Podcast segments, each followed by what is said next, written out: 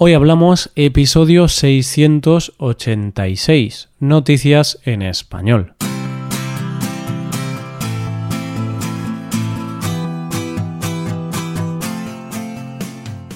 Bienvenido a Hoy Hablamos, el podcast para aprender español cada día. Ya lo sabes, publicamos nuestro podcast de lunes a viernes. Puedes escucharlo en iTunes, en Android o en nuestra página web. Ya sabes que tienes disponible la transcripción de este episodio y una hoja de trabajo en PDF con ejercicios y explicaciones de vocabulario y expresiones. Este contenido solo está disponible para suscriptores premium. Hazte suscriptor premium en hoyhablamos.com. Buenas, oyente, ¿cómo estás? ¿Cómo va la semana? ¿Sabes lo que me encanta de septiembre? Que no hace el calor de agosto, pero todavía hace buena temperatura para ir a darse un baño a la playa y tomarse algo en alguna terraza. Así que si tienes la suerte de vivir en un sitio de playa, puedes salir de trabajar e ir a la playa para terminar el día. Pero antes de irte a la playa, vemos las noticias de hoy.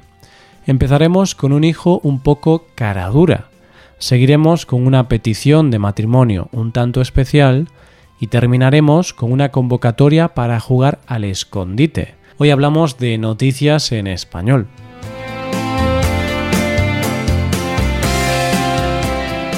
Hacerse adulto es una etapa complicada porque es cierto que, por un lado, tienes libertad, tomas tus propias decisiones, no tienes que darle explicaciones a nadie, pero seamos sinceros, oyente, tiene también una parte difícil, porque llega un momento en el que tienes que independizarte. Y la verdad es que en ese momento te sientes solo ante el peligro. Ya no tienes esa red de seguridad que son tus padres y tienes que hacer todo tú solo y conseguir las cosas por ti mismo. Pero bueno, también es cierto que al principio es duro pero poco a poco vas cogiendo las riendas de tu vida y empiezas a sentir una especie de orgullo y felicidad por ver que no estás tan mal. Ya eres un adulto con todas las de la ley, tienes una vida autónoma y eres completamente independiente, excepto por lo de comer los tuppers que te da tu madre. Con eso todavía sigues dependiendo de ella. Pero por lo demás, sí, eres independiente. Pero claro, puede suceder que en un momento dado, cuando aún eres muy joven, te vengas arriba y decidas independizarte. Incluso aunque todavía no tengas el dinero suficiente o sea un poco temprano. Es decir, que claramente no es el momento de independizarte. ¿Y entonces qué pasa? Pues te puede pasar como al protagonista de nuestra historia de hoy, un joven de 24 años de Barcelona que le ha reclamado a sus padres una pensión alimenticia después de llevar independizado desde los 18 años. Todo empieza cuando este joven, con 18 años y de padres divorciados, vivía en los domicilios de sus padres. No estudia, no trabaja y el padre le dice que así no puede seguir, que estudie o que trabaje, pero tiene que hacer una de las dos cosas. Como buen adolescente lo ve como una ofensa, aunque el padre mm, llevaba toda la razón del mundo. Pero el chico tenía una relación complicada con su padre, así que en ese momento decide irse a vivir con sus abuelos e independizarse de sus padres. Pero cuando tiene 24 años y sin tener oficio ni beneficio, decide pedirle a sus padres, con los que no mantiene ningún tipo de relación, que lo vuelvan a mantener y que le paguen la manutención. Los padres se niegan y el chico decide ponerles una demanda y llevarlos a los tribunales para reclamarles la pensión. El chico, para poder reclamarles esta pensión, días antes del juicio se inscribe por primera vez en su vida en el paro y dice que está matriculado en un ciclo superior de Administración y Finanzas.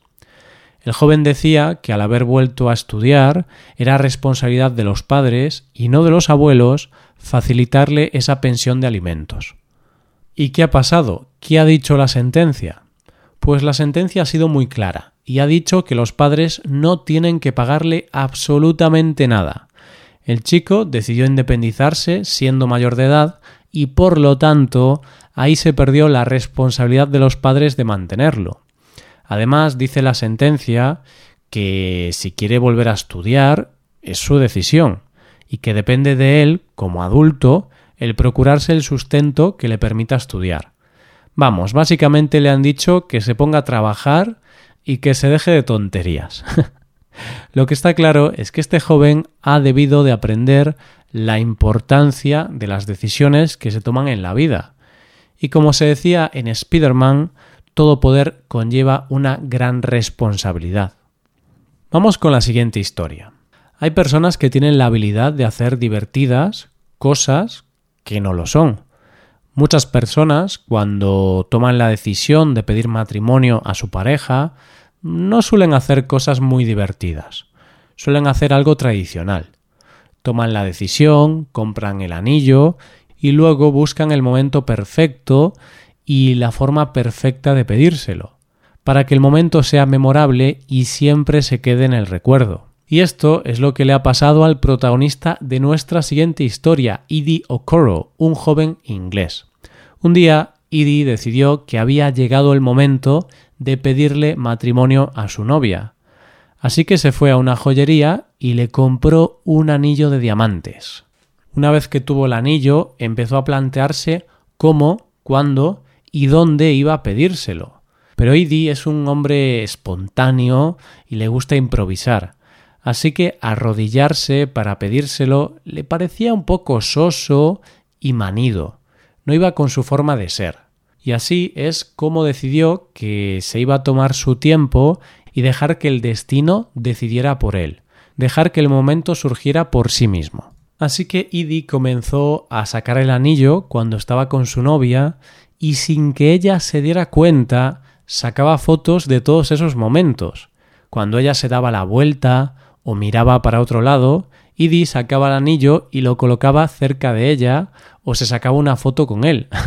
llegó a tal punto que incluso llegó a ponerle el anillo en la mano mientras ella dormía. Y esto no te creas que duró pocos días, sino que lo hizo durante todo un año. El joven ha publicado la historia en redes sociales y como te podrás imaginar, la historia se ha hecho viral y las fotos, que son muy divertidas, se han convertido en un fenómeno en Internet. Evidentemente querrás saber si ella lo llegó a descubrir, pero lo cierto es que no lo sabemos, porque sí que le ha pedido matrimonio, pero no ha aclarado cuál fue la forma de pedírselo. Dice él que la forma de pedir matrimonio debería representar la personalidad o la forma de ser de la persona que lo pide, y lo que está claro es que si él se considera un improvisador nato, lo ha conseguido. Llegamos a la última noticia de hoy. Cuando era pequeño, mis amigos y yo teníamos una fantasía muy loca. Nos parecía que tenía que ser muy divertido pasar la noche encerrados en un centro comercial. Y aunque daba un poco de miedo pensar en ese centro tan grande a oscuras, nos imaginábamos lo divertido que debería de ser poder estar en todas las tiendas, jugar con todos los juguetes, comer todo lo que nos diera la gana o ver esas enormes televisiones. Todo esto sin tener que dar explicaciones a nadie. Y es que piénsalo, oyente, un gran centro comercial solo para ti y tus amigos hubiera sido un sueño cumplido, ¿verdad? Pues esto no te parecerá tan descabellado cuando te cuente la siguiente noticia que mezcla juegos infantiles y tiendas enormes. ¿Te imaginas, oyente, jugar al escondite en una tienda de IKEA? Pues esto es lo que un grupo de 3.000 personas tenían previsto hacer hace unos días en la tienda de IKEA en Glasgow. El grupo se citó allí mediante una convocatoria a través de Facebook. Imagínate la locura que podría ser que 3.000 personas estuvieran jugando al escondite un fin de semana en IKEA con la cantidad de gente que va a comprar a esa tienda los fines de semana. Me imagino a los clientes abriendo los armarios y encontrándose gente escondida dentro.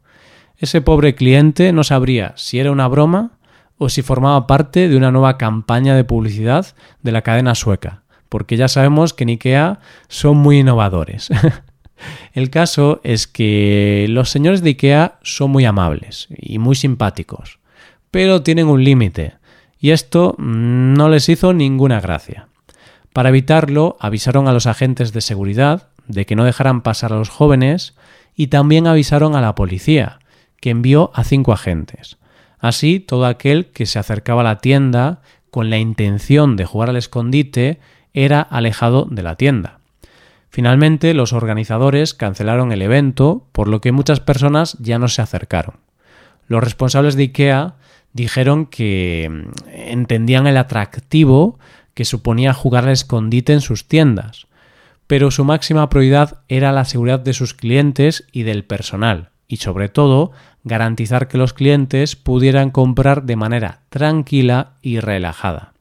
Lo mejor de todo es que esto no es una cosa nueva, sino que la moda de jugar al escondite en IKEA comenzó en 2014 en Bélgica, y esta idea se extendió por el resto de Europa, pues al principio la cadena sueca permitía estos eventos, pero claro, la cosa fue creciendo y hubo eventos que llegaron a tener 32.000 participantes, con lo que IKEA tuvo que terminar por prohibirlos en 2015, porque aquello se salía completamente de control y terminaba siendo un completo caos. Así que ya ves, oyente, mi fantasía de cuando era pequeño al final no era tan loca.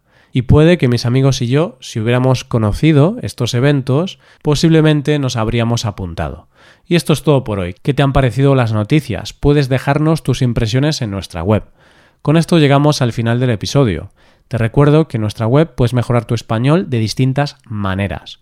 Por un lado, puedes hacer clases por Skype con profesores certificados y nativos de España. Y por otro lado, puedes hacerte suscriptor premium para poder acceder a la transcripción y a una hoja de trabajo con cada episodio del podcast. Todo esto lo tienes en hoyhablamos.com. Esto es todo, mañana volvemos con un nuevo episodio de conversación real y sin guion entre dos nativos. Lo dicho, nos vemos en el episodio de mañana. Pasa un buen día, hasta mañana.